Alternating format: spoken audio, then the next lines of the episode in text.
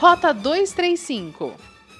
A Prefeitura de Gramado prorrogou em mais 247 dias o decreto que mantém suspenso a tramitação de projetos para a instalação de hotéis e edifícios residenciais.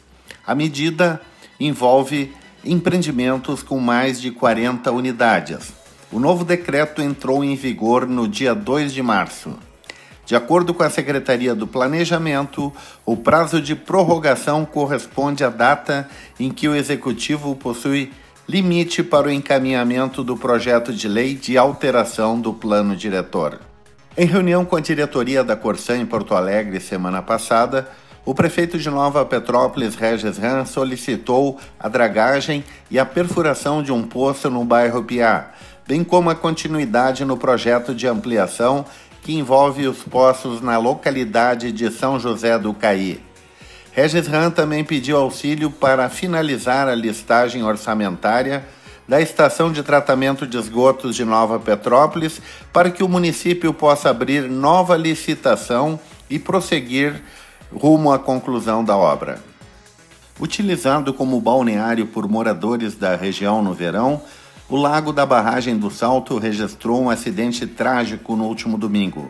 Morreu ontem no Hospital São Miguel em Gramado Jussara Coronas, de 64 anos, que foi atropelada por um jet ski desgovernado no final da tarde de domingo.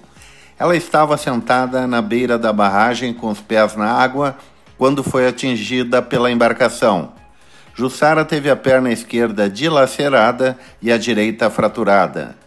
Em estado grave, ela foi socorrida pelos bombeiros de Canela e levada ao Hospital de Caridade. Depois, foi transferida para Gramado. No entanto, não resistiu aos ferimentos. O condutor de 42 anos foi levado pela Brigada Militar à delegacia de polícia e submetido ao teste de etilômetro. O jet ski foi apreendido.